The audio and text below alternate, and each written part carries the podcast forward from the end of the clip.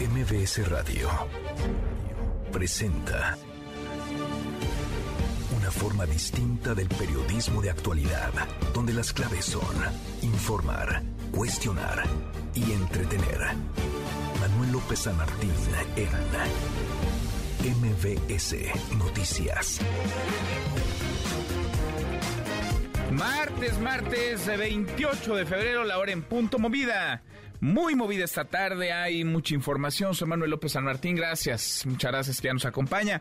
Acaban de estar como todos los días, como todas las tardes, todas las voces. Muy peleada estaba la planta de Tesla que se instalará en nuestro país. Varios gobernadores y alcaldes habían levantado la mano. Ganó Nuevo León, hoy lo confirmó el presidente López Obrador, luego de sostener una videollamada con Elon Musk, el CEO de Tesla, el día de ayer. Vamos a estar platicando del tema. Por cierto, el presidente le ofrece el atril la palestra de la mañanera al expresidente Felipe Calderón. Dice que venga Calderón y explique aquí cuáles eran sus vínculos con Genaro García Luna. Lo platicaremos y hoy, hoy 28 de febrero, se cumplen tres años de que se detectara y se confirmara el primer caso de COVID-19 en nuestro país un 28 de febrero de 2020, Hugo López Gatel jaló el reflector, saltó a la fama y desde entonces no dejó de mentir, de contradecirse, de equivocarse. Mucho que poner sobre la mesa tarde recabos con las voces, las historias hoy.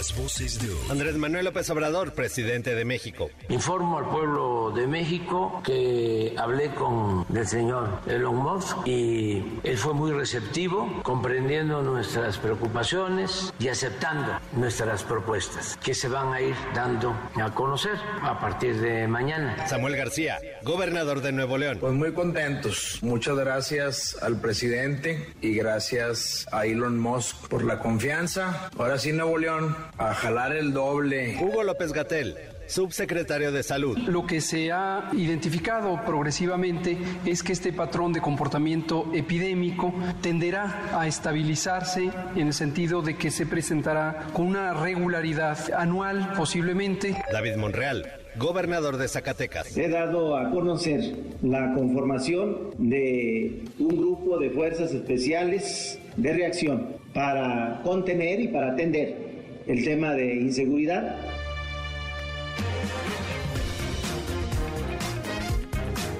Con las voces de quienes hacen la noticia, los temas que están sobre la mesa y estas las imperdibles de martes. Vamos, vamos con la información. Tesla vendrá a México, instalará su primera planta en nuestro país, en Monterrey, Nuevo León. Esto tras llegar a un acuerdo ayer en una videollamada con el presidente López Obrador, una videollamada entre el multimillonario Elon Musk y el presidente. El presidente había advertido que no permitiría la instalación de la planta en aquel estado por falta de agua, pero hoy, hoy el propio López Obrador así confirmó la noticia. Sí, van bien las cosas. Platicamos ayer con el señor Elon Musk, el director de Tesla. Hay ya un entendimiento. Sí van a dedicar la inversión a México y se va a establecer la planta en Monterrey con una serie de compromisos para enfrentar el problema de la escasez de agua. Ellos van a ayudar en este sentido. No quiero ampliar más la información porque creo que mañana se va a dar a conocer este anuncio a detalle por parte de la empresa Tesla y además se van a dar a conocer algunos compromisos y la semana que viene otros compromisos.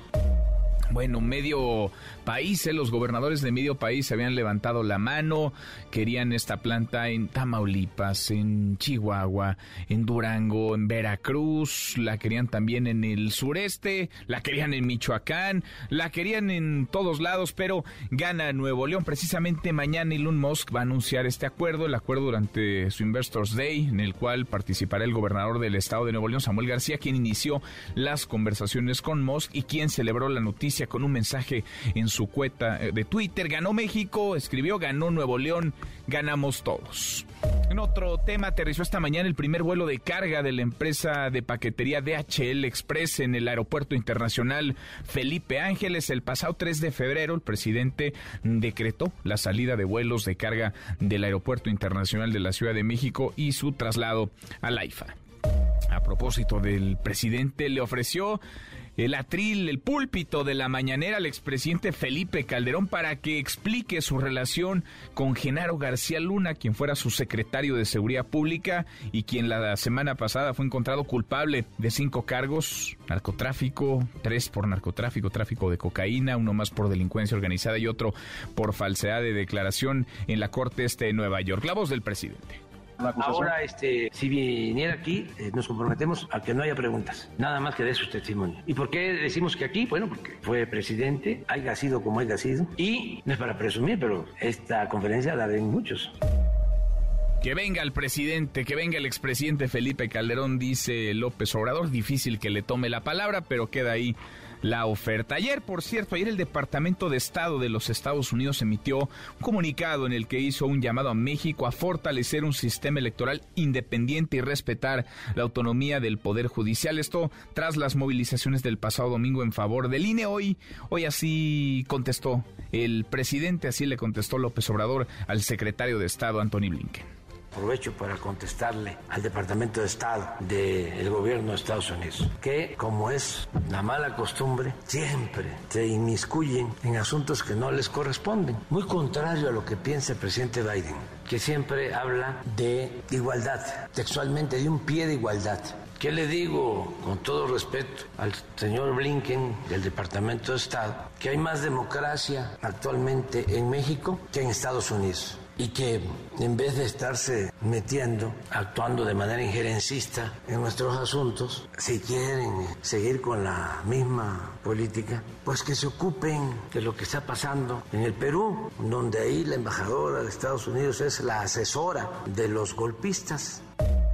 Bueno, pues así contesta duro el presidente López Obrador. Hay más, dice, democracia en México que en los Estados Unidos. Por violaciones en otro tema, el debido proceso, un juez federal instruyó cancelar la orden de aprehensión girada en contra del exgobernador de Tamaulipas, Francisco Javier García Cabeza de Vaca, acusado de delincuencia organizada y lavado de dinero por 42.1 millones de pesos en la venta de un departamento en Santa Fe y se cumplen hoy, se cumplen tres años de que se confirmara el primer caso de COVID-19 en México. En aquel 28 de febrero de 2020, el subsecretario López Gatel aparecía en escena diciendo que este virus, ¿se acuerda? Era como un catarro, estimando hasta 60 mil muertes, 60 mil muertes como el escenario más catastrófico. Hoy la cifra oficial de defunciones es de 347.041, aunque usted y yo sabemos que esa cifra se queda corta con respecto a la realidad, es por lo menos del doble, si no es que del triple. Así fue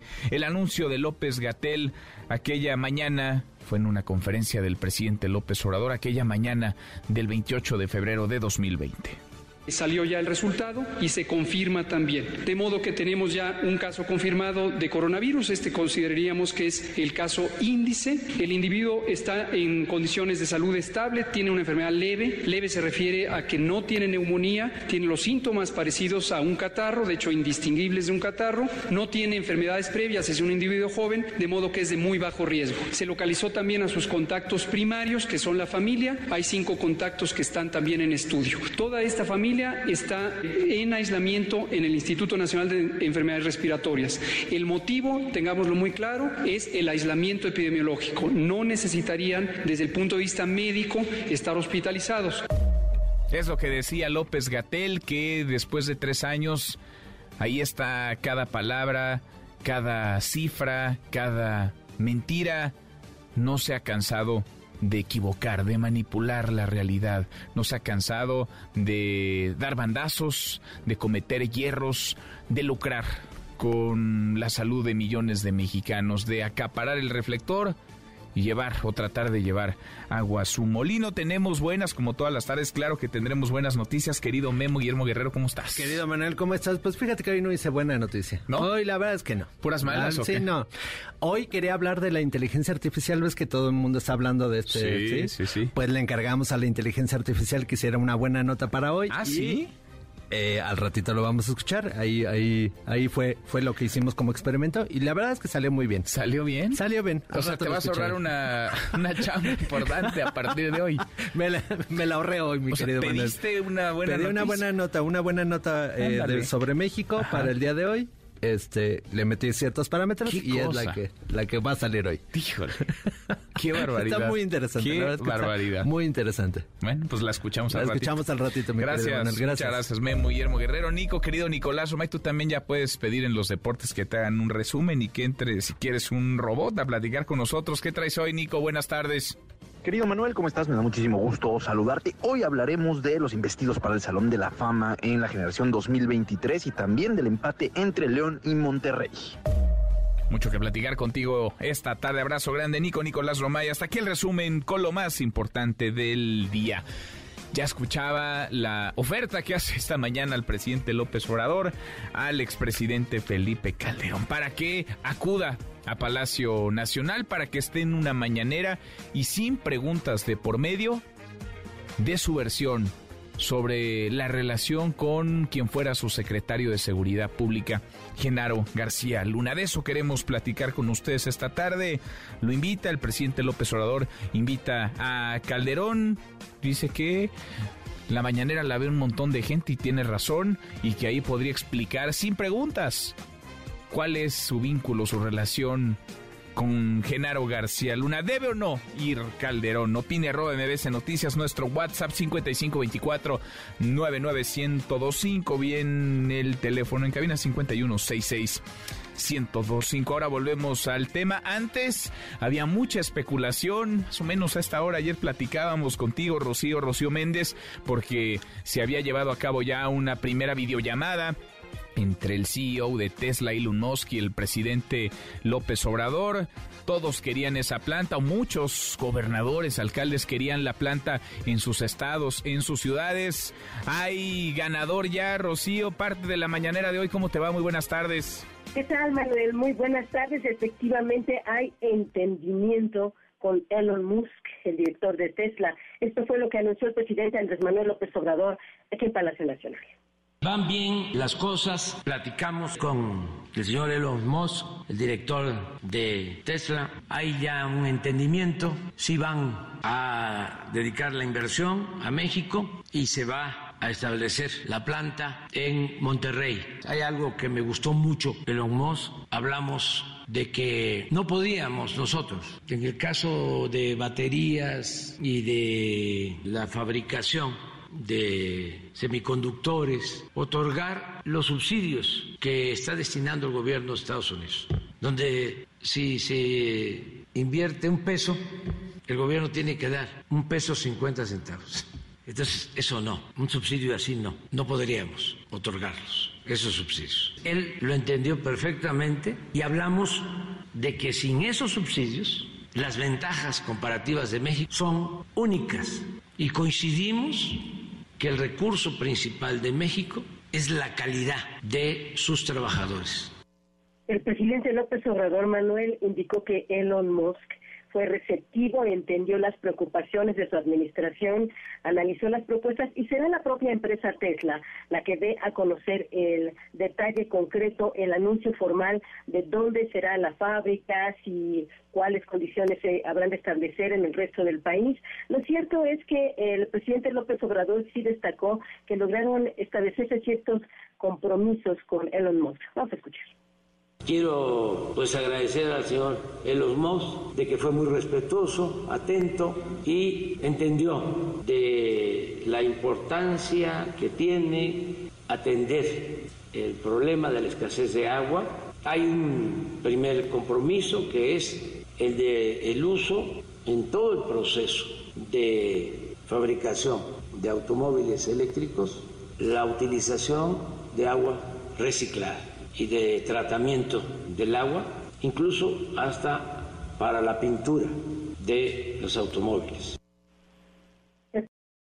Aclaró Manuel que no estará en el anuncio de esta compañía. Ese reporte al momento. Bueno, gracias, muchas gracias, Rocío. Buenas tardes. Muy buenas tardes. Había dicho López Obrador que no, que Nuevo León no era opción porque no había agua. Insistían en el gobierno del estado, el gobierno que encabeza Samuel García. Si hay agua y hay condiciones para que venga Tesla, para que instale aquí su planta. El presidente apuntaba más hacia el sureste. Quién sabe qué pasó en la videollamada de ayer entre Elon Musk y López Obrador, pero a final de cuentas parece que Elon Musk gana, obtiene para su empresa una condición favorable, instalará su planta en Nuevo León, donde me imagino Denny, Denny Leiva están contentos, están felices. Denny, buenas tardes. ¿Qué tal, Manuel? Muy buenas tardes. Efectivamente, un ambiente de fiesta es lo que se vive en estos momentos en Nuevo León.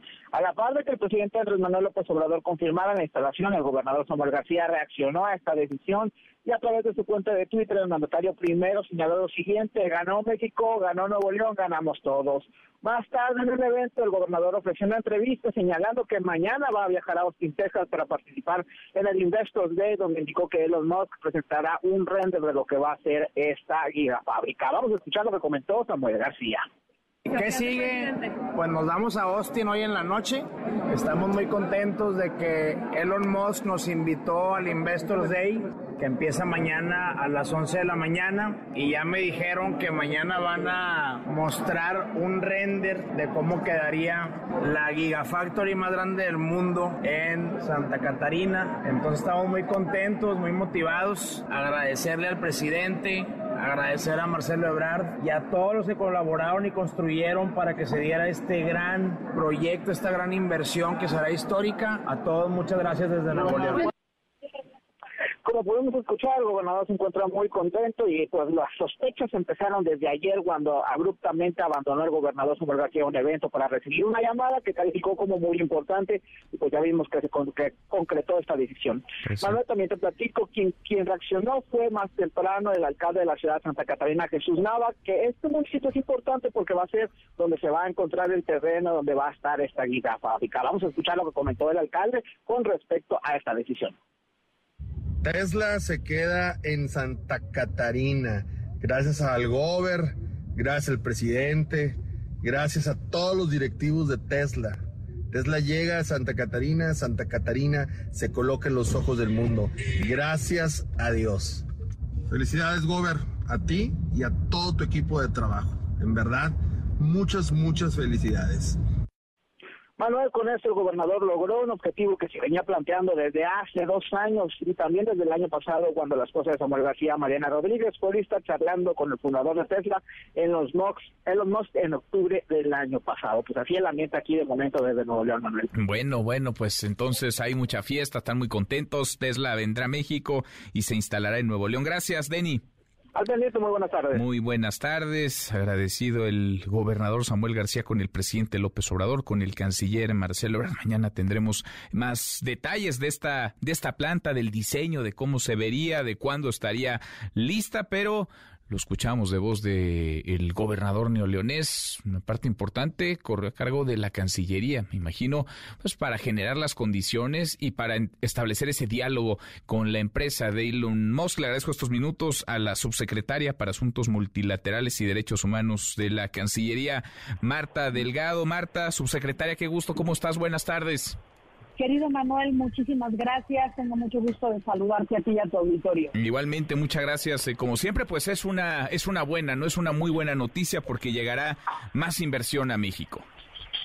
Pues mira, esta es una inversión ampliamente perseguida desde hace, decía ya en un tweet el canciller Marcelo Ebrard que tenemos eh, un año y poquito más eh, platicando con la empresa Tesla, la Cancillería mexicana tuvo el primer acercamiento con el fundador de Tesla, Elon Musk, a raíz de una llamada que le hizo a Marcelo Ebrard eh, durante la pandemia para poder recuperar las empresas que estaban surtiendo la cadena de suministro de su fábrica de vehículos en Estados Unidos.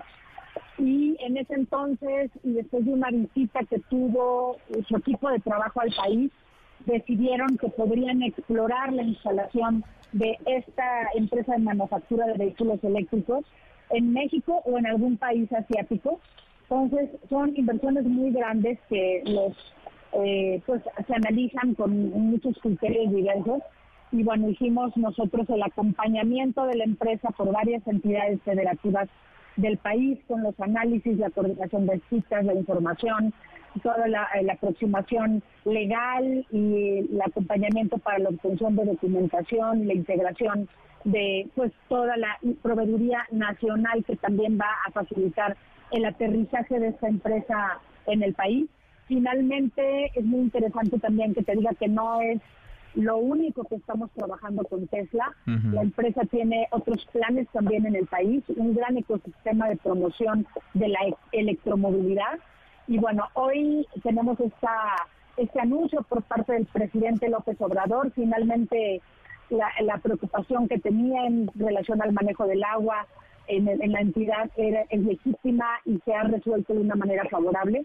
Entonces, estamos todas, todos muy contentos. El canciller estuvo en la llamada que tuvieron el día de ayer y bueno, estamos contentos yo preparándome para salir a Austin ya también en unos minutos. Buena, muy buena de eh, noticia, lo recuerdas muy bien, lo decía el propio canciller que le sorprendió aquella vez cuando le dijeron, te está buscando Elon Musk, te está buscando el CEO de Tesla en plenos, eh, eh, en plena etapa de la pandemia, momentos complicados. Medio país, muchos gobernadores, alcaldes habían levantado la mano, medio país quería esta planta, a final de cuentas será Nuevo León, y es la inversión directa, subsecretaria Marta, pero es también lo que se genera, ¿no? La derrama, digamos, que vendrá, eh, empleos indirectos, eh, digamos, una prosperidad que se puede generar en una parte toral, en una región importante del país. Mira, este es un, tiene muchísimas implicaciones. Es un paso en adelante para la transición de México hacia la electromovilidad México es el cuarto país de producción de vehículos en el mundo, producimos 2.4 millones de vehículos y con esta planta seremos también uno de los países con más producción de vehículos eléctricos eh, en, este momento. México tiene que transitar hacia allá porque toda la producción está mudándose ¿no? hacia la electromovilidad. La Cancillería hizo ya un ejercicio de recomendaciones en un grupo de electrificación del transporte que tenemos para poder aprovechar, por un lado, el Tratado de Libre Comercio, pero también por otro toda la oferta del nearshoring y de los tratados de libre comercio con los demás países que tiene México. Sin duda, sin duda. Es, es una planta que además va a ser, me imagino, operada por manos mexicanas, ¿no? Es decir, habrá inversión extranjera, inversión de Tesla, vendrán eh, ejecutivos, técnicos de otros países, pero habrá mucho talento mexicano que también ahí podría encontrar oportunidad, Marta. Fíjate, Manuel, que una de las cosas que más me sorprendieron de nuestras conversaciones con Tesla es que eh, la mitad de los ingenieros que trabajan en Tesla en Estados Unidos y en el mundo son mexicanos. Mm. Y entonces ellos también vieron con muy buenos ojos eh, pues esa, esa característica de formación de esta pues este, estos ingenieros que están ya también queriendo pues mudarse de regreso a México, algunos de ellos mexicanos eh, en Estados Unidos y regresar a su país les llama la atención. La selección de Santa Catarina ha sido por eh, motivos también de esta formación para el trabajo que tienen de ingenieros en el estado de Nuevo León y por supuesto por la cercanía del predio que encontraron con la planta que tienen en Austin, Texas, a tan solo seis horas de planta a planta. Sin duda, era una ventaja competitiva importante. Qué dato este que nos dices, ¿eh? La mitad de los de los eh, eh, mecánicos, de la gente, de los eh, técnicos de Tesla son son mexicanos. ¿Se sabe, hay un estimado de tiempo cuánto tardará en construirse, en edificarse esta planta y en que pueda entrar ya en operación, subsecretaria? Mira, ahorita tienen que concretar también la adquisición de sus terrenos y hacer toda la fase de diseño. O mañana en Austin se va a mostrar un render y un, plan de cómo sería la construcción de esta planta. Y no solo van a anunciar esta inversión, van a anunciar todas las inversiones que van a hacer en los próximos meses en el mundo. Eh, una planta similar, la de Austin, por ejemplo, más o menos se tardó entre ocho meses y un año en construirse. Estamos hablando de que la planta en Santa Catarina se construirá durante esta administración del presidente López Obrador. No, bueno, pues es doble buena, doble buena noticia entonces para el gobierno del presidente López Obrador. Pendientes entonces de lo que mañana ya como detalle se anuncie, pero es un hecho, Tesla vendrá a México, se instalará en Nuevo León. Marta, muchas gracias, gracias como siempre, subsecretaria. Al contrario, mucho gusto saludarte. Igualmente, otro de vuelta, la subsecretaria para Asuntos Multilaterales y Derechos Humanos en la Cancillería, Marta, Marta Delgado. Viene Tesla entonces, rápido, construyen estas plantas rápido, claro, siempre y cuando haya las condiciones, el marco jurídico y normativo, pero entre ocho meses y un año, es decir, se instalaría y se pondría en marcha durante el gobierno del presidente López Obrador. Mañana seguramente se hará ya el anuncio formal de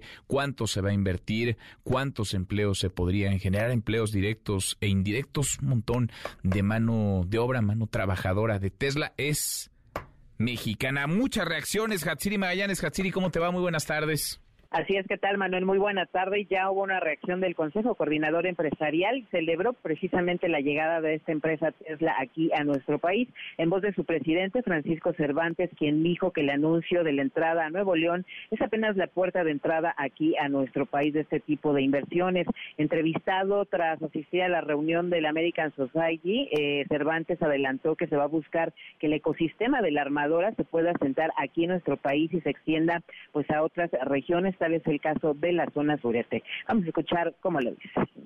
Se toma la decisión, se queda en Nuevo León. Hay apoyo del gobierno federal, del presidente, del gobernador Samuel y bueno, por supuesto la iniciativa privada se queda en Santa Catarina. Todavía lo que se va a definir seguramente es que el ecosistema de Tesla alcanza para también poner plantas, son diferentes plantas, no, no nada más una, que a lo mejor pueden ser en otras partes y bueno, pues estamos insistiendo un poquito que también llevemos algo, lo que decía, ¿no? La parte sur-sureste. La manufactura es una oportunidad para las pymes en México, la llegada de esta empresa, ¿cómo la Mira, además de que es una para las pymes es una gran oportunidad. Seguimos fortaleciendo todo el ecosistema automotriz. Somos el cuarto lugar, ojalá logremos llegar algún día al 2 o al, o al primer lugar. Y bueno, en este mismo evento, por separado, el presidente del American Society, Larry Rubin, dijo que tratar de imponerle decisiones que le tocan a la empresa, como su localización, por ejemplo, pudo haber puesto en riesgo esta inversión, lo que podría generar pues, riesgos y retrocesos para la relación comercial de México con el sector privado. Vamos a escucharlo. Pues mira, hemos visto y, lo escuchamos con mismo Tesla, ¿no? Que se le trató en una instancia de forzar para que fueran a otro lado del país a destinar su inversión y eso no manda una señal adecuada, ¿no? Porque México es una democracia, eh, porque las empresas son libres de escoger dónde tienen las mejores condiciones y que no se les imponga eh, absolutamente nada con respecto a, a sus mismas inversiones que aparte van a crear bienestar, van a crear prosperidad, van a crear oportunidades para los mexicanos entonces no queremos ahuyentar a las inversiones poniéndoles límites, poniéndoles tropiezos que puedan ser eh, un ejemplo para otras empresas de decidirse a otro, a otro sin embargo, pues bueno, también celebró la llegada de esta empresa a nuestro país, admitió que aún falta mucho por hacer para que México pues continúe conservando su lugar como polo de atracción de inversiones y rápidamente Manuel comentar también que Francisco Cervantes aprovechó para hacer un comentario en torno a estas eh, manifestaciones que hubo el pasado domingo en torno pues al INE. Vamos a escuchar qué es lo que dice. Pues es una expresión, es una expresión este, social de por la democracia, ¿no? Todo lo que ha pasado y lo que está ahorita. Es más, este gobierno este, llegó gracias a esa a esta democracia, ¿no? Pues es la expresión, la expresión de, miles de mexicanos que, que quieren cuidar esa, esa parte, ¿no? El reporte que tenemos. Gracias, muchas gracias, Hatsiri. Buenas tardes. Buenas tardes, buena noticia. Tesla viene a México, Tesla va a instalar su planta en Nuevo León. Buena noticia por todos los frentes. Ayer trascendía que no, que se habían ido lejos, que se habían echado para atrás, que no había prosperado la llamada, la conversación entre el presidente López Obrador y Elon Musk. Bueno, final de cuentas, salen bien las cosas, habrá inversión, ya mañana conoceremos los detalles. La hora con 28, pausa, volvemos, hay más. Siga a Manuel López San Martín en redes sociales. Twitter, Facebook y TikTok. M. López San Martín. Continúa con la información con Manuel López San Martín en MBS Noticias. MBS Noticias con Manuel López San Martín. Continuamos. Tenemos ya un caso confirmado de coronavirus. Este consideraríamos que es el caso índice el individuo está en condiciones de salud estable, tiene una enfermedad leve. Leve se refiere a que no tiene neumonía, tiene los síntomas parecidos a un catarro, de hecho indistinguibles de un catarro, no tiene enfermedades previas, es un individuo joven, de modo que es de muy bajo riesgo. Se localizó también a sus contactos primarios, que son la familia. Hay cinco contactos que están también en estudio. Toda esta familia está eh, en aislamiento en el Instituto Nacional de Enfermedades Respiratorias.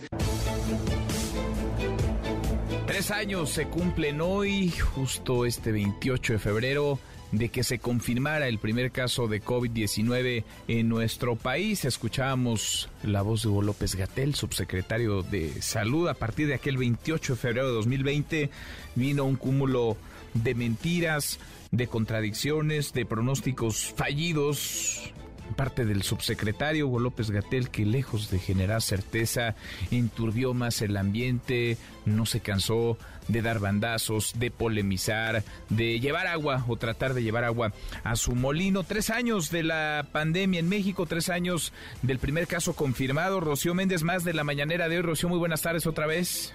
¿Qué tal, Manuel? Muy buenas tardes. Y posiblemente es lo que estima el subsecretario de Prevención y Promoción de la Salud, Hugo López Gatel, sea un padecimiento que observemos en México en tiempos de frío. Vamos a escuchar el estado que guarda la pandemia de COVID. Hoy que hace tres años se presentó el primer caso de COVID en México. La epidemia a lo largo de estos tres años se caracterizó por una serie de oleadas o subidas y bajadas en la intensidad de la transmisión. Este patrón de comportamiento epidémico tenderá a estabilizarse, se presentará con una regularidad anual, posiblemente coincidiendo con las temporadas frías del año. Así se comportan los virus de transmisión respiratoria. Afortunadamente, la protección que adquirimos cuando nos da COVID o bien cuando recibimos la vacuna nos va permitiendo tener un menor riesgo de enfermedad grave y de defunciones los casos que están ocurriendo, se ha ido reduciendo su representación en personas hospitalizadas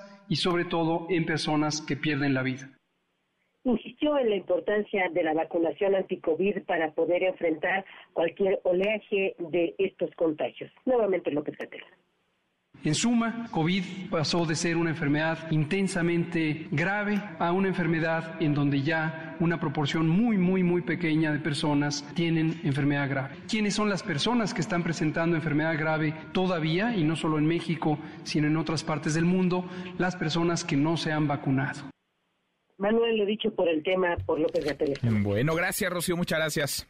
Buenas tardes. Muy buenas tardes, López Gatel. Así hacía su presentación estelar, así aparecía en escena, decía en aquel momento, el 28 de febrero de 2020, que este virus era como un catarro, estimaba hasta 60 mil muertes en el escenario más catastrófico. Sabemos ya cómo terminó la historia o cómo continuó la historia. Por desgracia, sabemos lo que ocurrió. Hugo López Gatel no atinó a una, Vino un cúmulo de mentiras, vino un cúmulo de contradicciones, vino un cúmulo de pronósticos fallidos por parte del subsecretario. Desde hace tres años que hemos venido platicando y tratando de entender este COVID-19, midiéndole el pulso a la pandemia. Me da gusto escucharte siempre, doctor Javier Tello, asesor en políticas de salud pública en México. Doctor, gracias, gracias Javier, muy buenas tardes.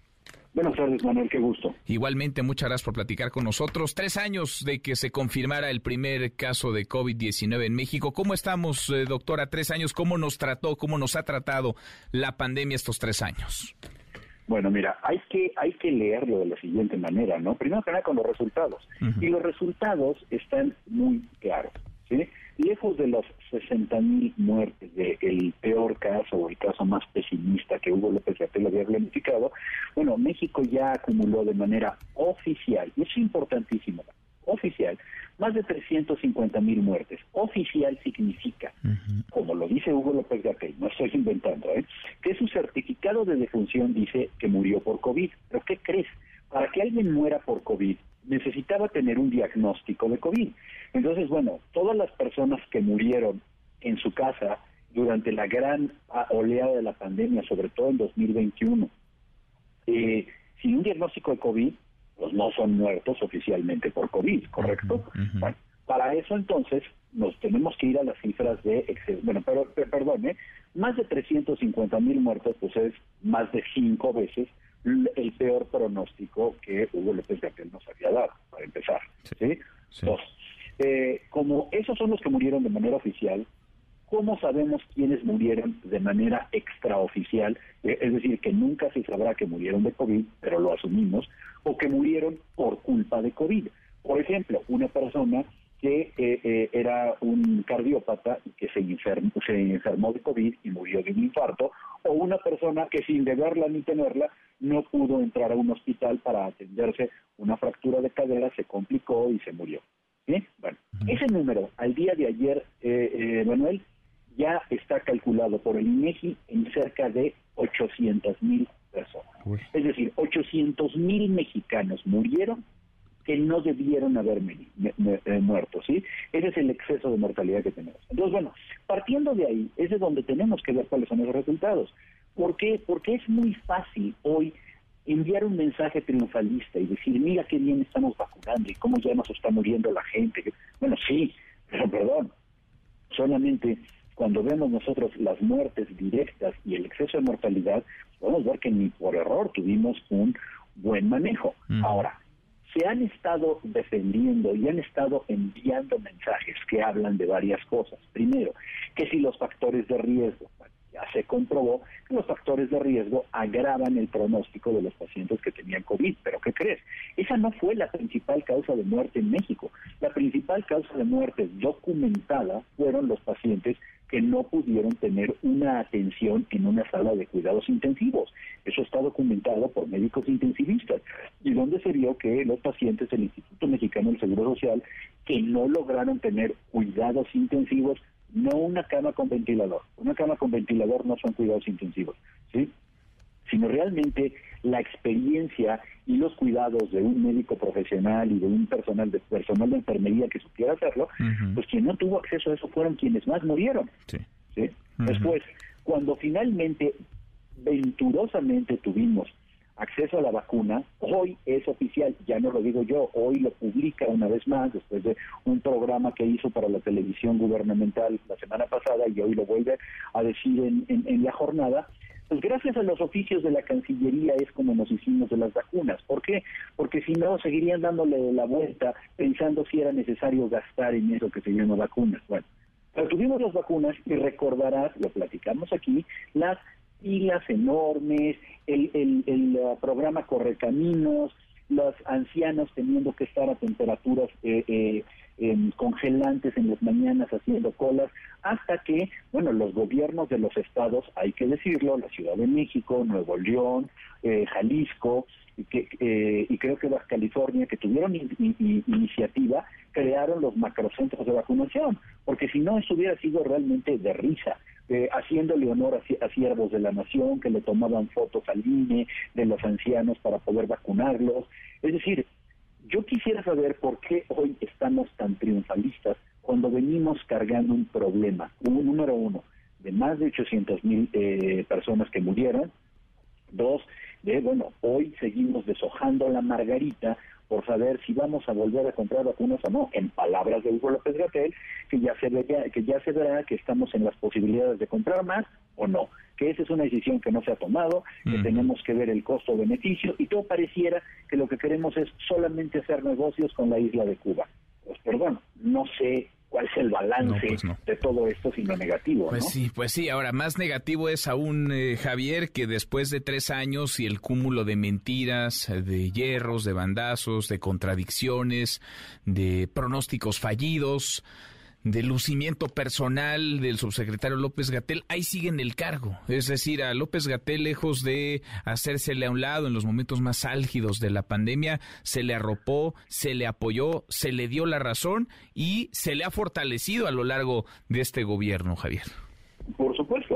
Por supuesto, quien, quien, fuera nada más encargado de una eh, subsecretaría de, nivel menor, de repente se le dio una vocería, esa vocería pasó a convertirse prácticamente el zar del manejo de la pandemia, y encima de eso, bueno, ha visto eh, y, ha tenido intervención en muchísimas cosas de política sanitaria hasta hacerse prácticamente de toda la información en salud. Hoy se celebra el Día Mundial de las Enfermedades Raras. Eh, ¿Sí? Bueno eh, el Consejo de Salubridad General hace dos años estaba construyendo un censo de pacientes con enfermedades raras y por indicación de Hugo López Gatel, por recomendación, eh, esto se canceló. El secretario de Salud envió una, una carta muy subida de tono prohibiéndole al entonces eh, consejero del secretario del Consejo de Salud General que dejara de hacerlo porque esa es una labor que no le correspondía, sencillamente pues porque había que tomar desde el nivel federal el control de esa información. Bueno, al día de hoy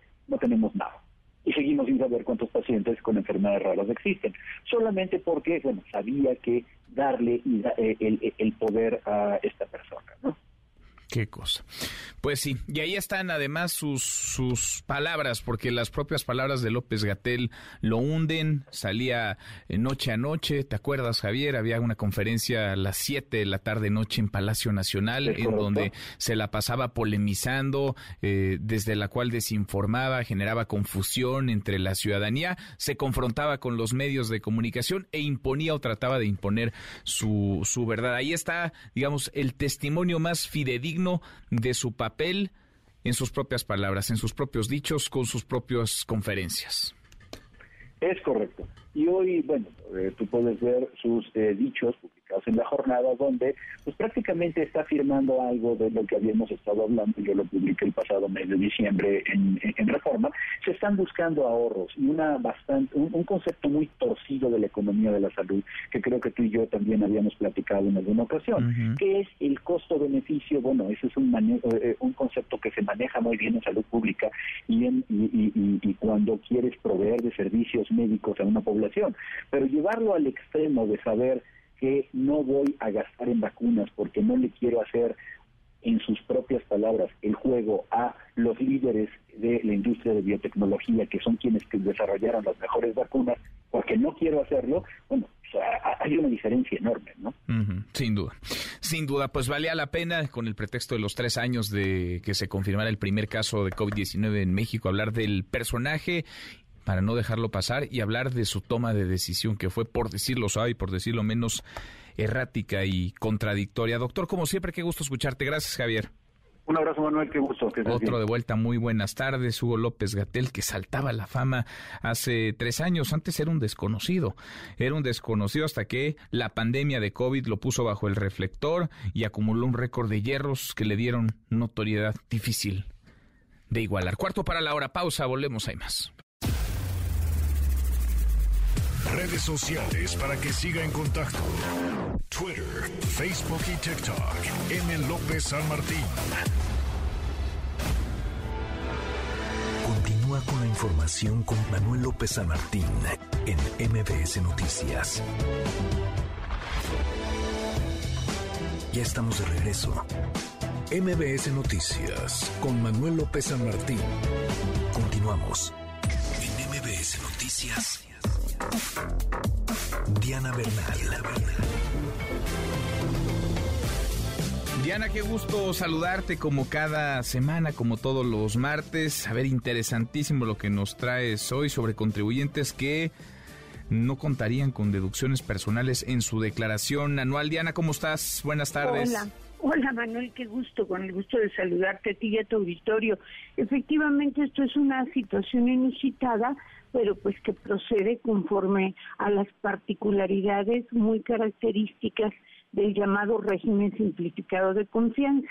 Recordemos un poco que este fue un régimen, eh, digamos, eh, conocido como RECICO en forma abreviada, que permite a todas aquellas personas físicas que realicen actividades empresariales, profesionales o de arrendamiento, eh, pagar el impuesto sobre la renta en una tasa mínima, Manuel.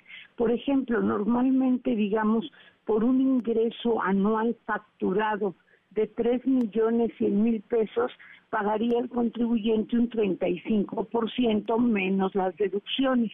Y con la tasa mínima del reciclo, lo más que se puede pagar hasta por tres millones y medio de ingresos facturados es tan solo el 2.5%, o sea, 87 mil 500 pesos. Estos contribuyentes que se metieron al régimen eh, no estaban obligados ni siquiera a presentar declaraciones mensuales este año, perdón, el año pasado pero lo que sí van a tener que presentar es su declaración anual, como lo hacemos todos, como platicamos cada año, por el año pasado, en este caso 2022, y tendrán como siempre hasta el 30 de abril. Pero lo interesante, Manuel, es que por ser un régimen mínimo, no van a poder hacer lo que todos los demás contribuyentes de deducir, de restar lo que hayan pagado pues por gastos médicos, por hospitales, por gastos funerarios, por gastos de psicología, de nutrición, enfermería, prótesis, colegiaturas, intereses por viviendas, sino que necesariamente pues tendrán que aplicar el impuesto que les corresponda, que va desde el 1% por 300 mil pesos hasta el impuesto de 2.5% si llegaron a 3 millones y medio de ingresos. Mm. Entonces, pues es importante que se tome esto en cuenta porque no va a haber en el caso de contribuyentes que hayan tributado personas físicas en este régimen simplificado de confianza o reciclo. Interesantísimo, porque además es un régimen nuevo, ¿no? Prácticamente nuevo, Diana. Sí, realmente totalmente nuevo. Fue una gran, digamos, eh, no quiero llamarlo ocurrencia, sino un gran proyecto de la anterior jefa del SAT, aquel buen rostro, porque yo opino que realmente, ahora sí que págame poquito, pero págame, ¿no? Y entra la formalidad. Por desgracia, pues no se ha difundido mucho este régimen y todavía cualquier persona que no haya facturado más de tres millones y medio el año pasado, que tenga un restaurante, que sea un joven dedicado, por ejemplo, a la mercadotecnia o alguna arrendadora, todos ellos son personas físicas, pueden entrar a este régimen a través de un aviso en línea al SAT y pagar estas tasas mínimas que van del 1% al 2.5%, pero Manuel, sin deducción alguna, o sea, sin restar ningún gasto, mm. inversión o deducción personal. Interesante, muy interesante. Diana, qué gusto escucharte como siempre, gracias. Qué gusto, Manuel, que tengas una excelente tarde. Igualmente, muy buenas tardes. 10 para la hora, los numeritos del día. Los numeritos del día. Sí, Tlali, ¿sabes? Tlali, qué gusto, qué gusto saludarte. ¿Cómo estás? ¿Qué tal, Manuel? Buenas tardes a ti también a nuestros amigos del auditorio. Te comento que operan mixtos en Wall Street los principales índices. El Dow Jones Industrial pierde 0.29%, el Nasdaq gana 0.73% y pierde el S&P BMW de la Bolsa Mexicana de Valores 0.79%. Se cotiza en 52.593.22 unidades. En el mercado cambiario, el dólar en ventanilla bancaria se compra en 17 pesos con 73 centavos, se vende en 18 pesos con 82. El euro se compra en 19 pesos con 19, se vende en 19 pesos con 73 centavos. Y finalmente te comento que la criptomoneda más conocida, el Bitcoin, se compra en 429.670 pesos por cada criptomoneda. Manuel es mi reporte. Gracias. Buenas tardes. Muy buenas tardes, Itlali. Economía y finanzas. Con Eduardo Torreblanca. Lalo, qué gusto, qué gusto saludarte, ¿cómo Igualmente, te va? me da mucho gusto poderte saludar, Manuel, poder saludar al público que nos escucha.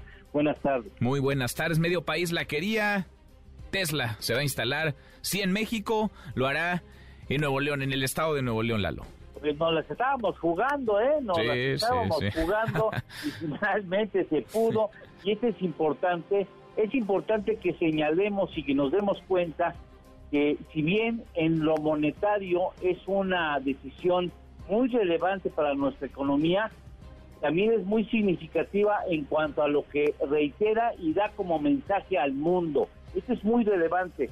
México es una potencia en la producción automotriz y no solamente porque tiene fábricas, 37 plantas automotrices, eh, según el último dato que tengo en la mano, sino también por la calidad de su mano de obra, no solamente por la cercanía que tenemos con Estados Unidos, sino porque hemos desarrollado políticas públicas que apoyan la generación de empleos en un sector fundamental y hemos logrado conformar una red de proveedores de la industria automotriz muy importantes a nivel mundial.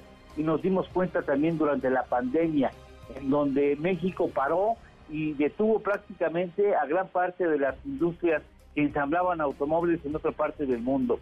Tesla viene a nuestro país y ha vendido desde el 2018 a diciembre del 2022 3.429.000 vehículos. Fíjate que esos, esa cantidad de vehículos aproximadamente son los que produce México cada año. Eh, las plantas de Tesla están fundamentalmente en tres países. En Estados Unidos, en Fremont, California, en Nevada tiene una gigafábrica, en Nueva York, en Buffalo otra y en Texas la tercera. En Alemania tiene otra gigafábrica y en China, en Shanghái. Tienen en total 99.920 trabajadores, mil de ellos experimentados ingenieros en diversas ramas, software, eh, cuestiones eléctricas y cuestiones automotrices. Y es importante que llegue a nuestro país porque reitera la calidad de la mano de obra mexicana. Puede faltar agua quizá, eso se arregla, pero la mano de obra es muy difícil de poder conseguir de la noche a la mañana. El concepto de gigafábricas es importante, se establecerá una en México. Eh, eh, para que tengamos una idea, una gigafábrica de Tesla podría reunir uno pegado a la otro 21 campos de fútbol. De ese tamaño son las fábricas que ahora son las nuevas instalaciones a nivel mundial. Y me parece que habla muy bien del país el hecho de que esa fábrica, esa marca haya decidido establecerse en nuestro país. Confirma por qué México es el quinto productor automotriz a nivel mundial y ocupa una gran cantidad de mano de obra talentosa en el, sin duda, sin duda. Y nos lo decía hace unos minutos la subsecretaria Marta Delgado, una un porcentaje muy importante, la mitad prácticamente de los técnicos, de la gente, ingenieros que están detrás de Tesla son mexicanos. Ahí también nuestro país tiene un potencial enorme, enorme todavía que explotarla. ¿Lo tenemos postre? Claro que sí. La inversión que llegará, vamos a ver eh, si nos la confirman en los términos en que nosotros la conocemos, equivale al 28% de la inversión extranjera directa que llegó el año pasado. Mira nomás. Qué dato. Pues vamos a ver, como dices Lalo, si nos lo confirman. Abrazo grande, gracias. Gracias, Manuel. Gracias. Buenas tardes a los Muy buenas tardes. Cinco para la hora tenemos, como todas las tardes. Claro que tenemos buenas noticias. Hoy no las hizo Guillermo Guerrero. Hoy, a ver, ahora nos platicará él quién está detrás de las buenas noticias. Gracias, Manuel. Oiga, escuche usted esto. ¿Sabías que México es el mayor exportador de cerveza del mundo? Es cierto, en 2016 México exportó cerveza por valor de 2.100 millones de dólares más que cualquier otro país del mundo. La industria cervecera mexicana tiene un valor de más de 9.000 millones y emplea a más de 100.000 personas. ¿Y sabías que México tiene la mayor variedad de tequila? La planta de agave se corta y se tuesta bajo tierra durante al menos 36 horas. Luego se destila dos veces antes de ser embotellada. Se necesitan alrededor de 8 años para que una planta de agave lo suficiente como para ser cosechada, pero la buena noticia es que cuando se coseche, seguirá produciendo savia durante 20 años más o menos. Entonces, si está buscando algo nuevo para tomar este fin de semana o cualquier noche, pruebe un poco de tequila. Solo asegúrate de que sea 100% agave antes de hacerlo. De lo contrario, no tendrá mucho sabor.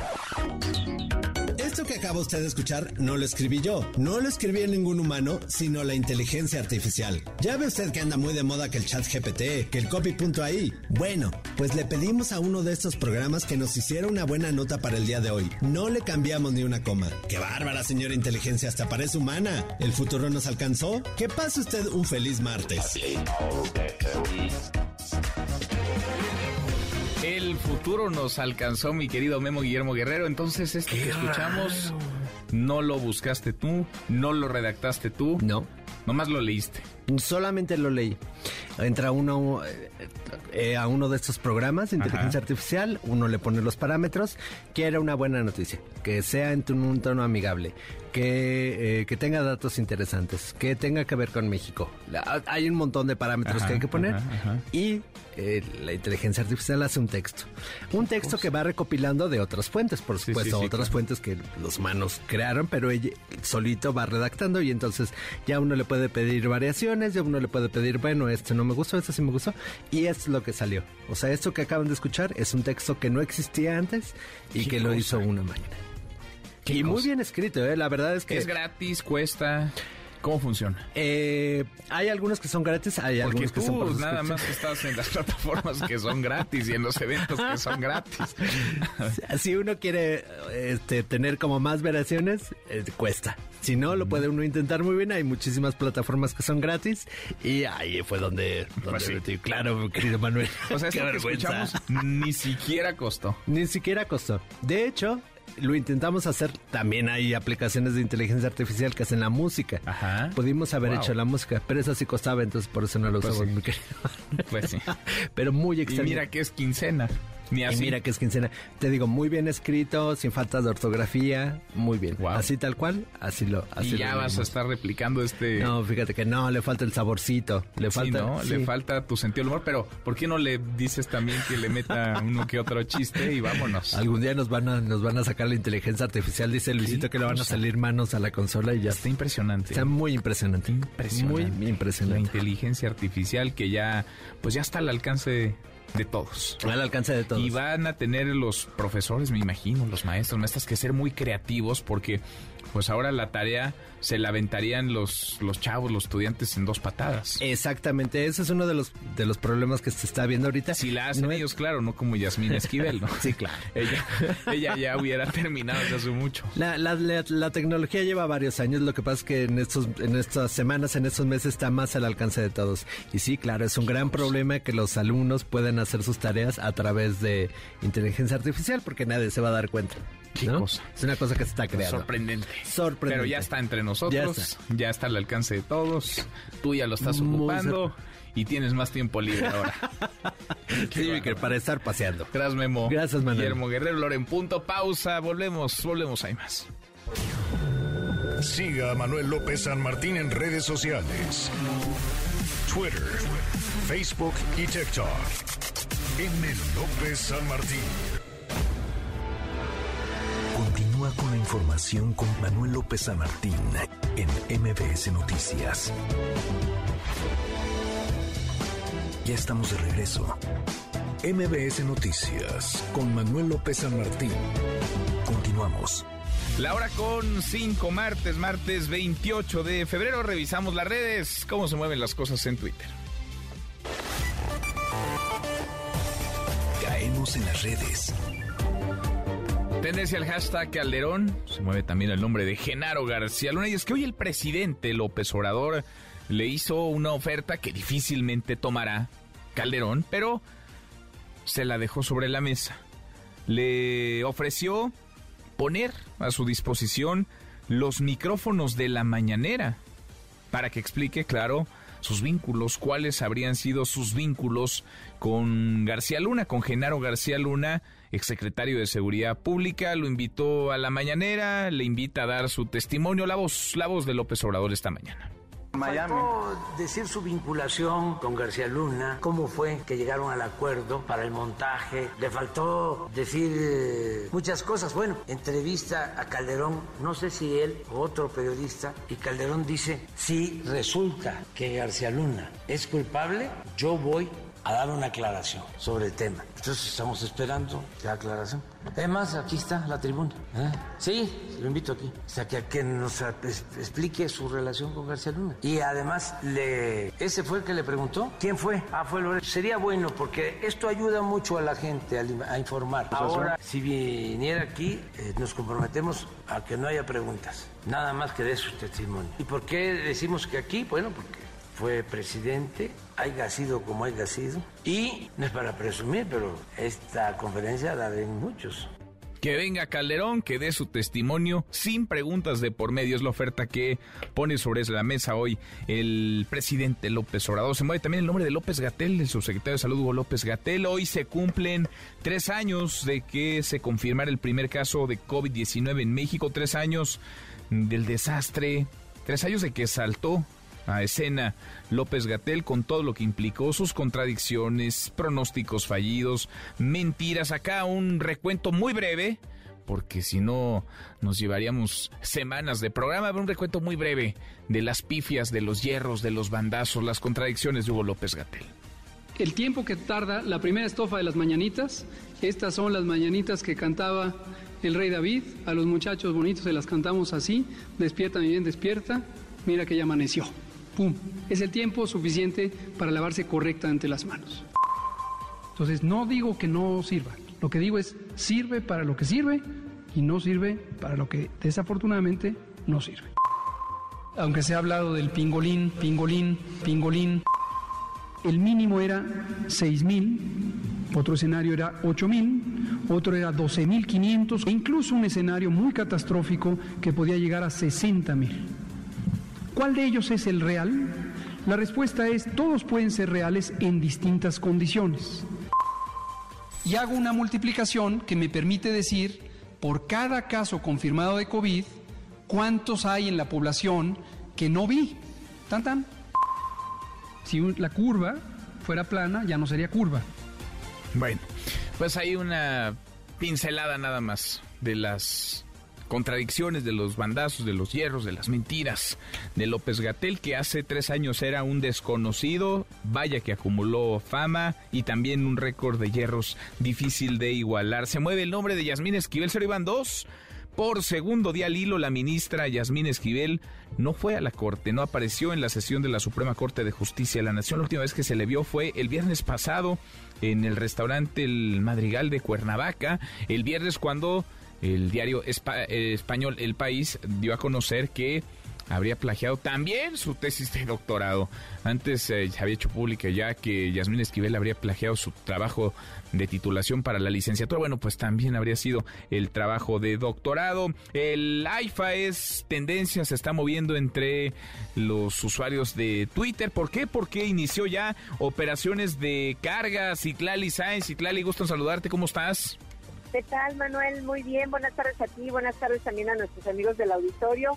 Pues sí, este día se lleva, se llevó a cabo el primer aterrizaje de un vuelo de carga al Aeropuerto Internacional Felipe Ángeles de la empresa DHL. Y bueno, esto luego de que el gobierno del presidente Andrés Manuel López Obrador, recuerdo, se había llegado a un acuerdo con las aerolíneas de transporte de carga que operan en la terminal de la Ciudad de México para que se trasladaran y pues se trasladaron por todas sus actividades al Aeropuerto Internacional Felipe Ángeles. Pues hoy aterrizó este avión de DHL, el presidente López Obrador encabezó esta ceremonia en la que se recibió este vuelo de carga regular, que por cierto fue piloteado por una mujer, por Mónica Mieles.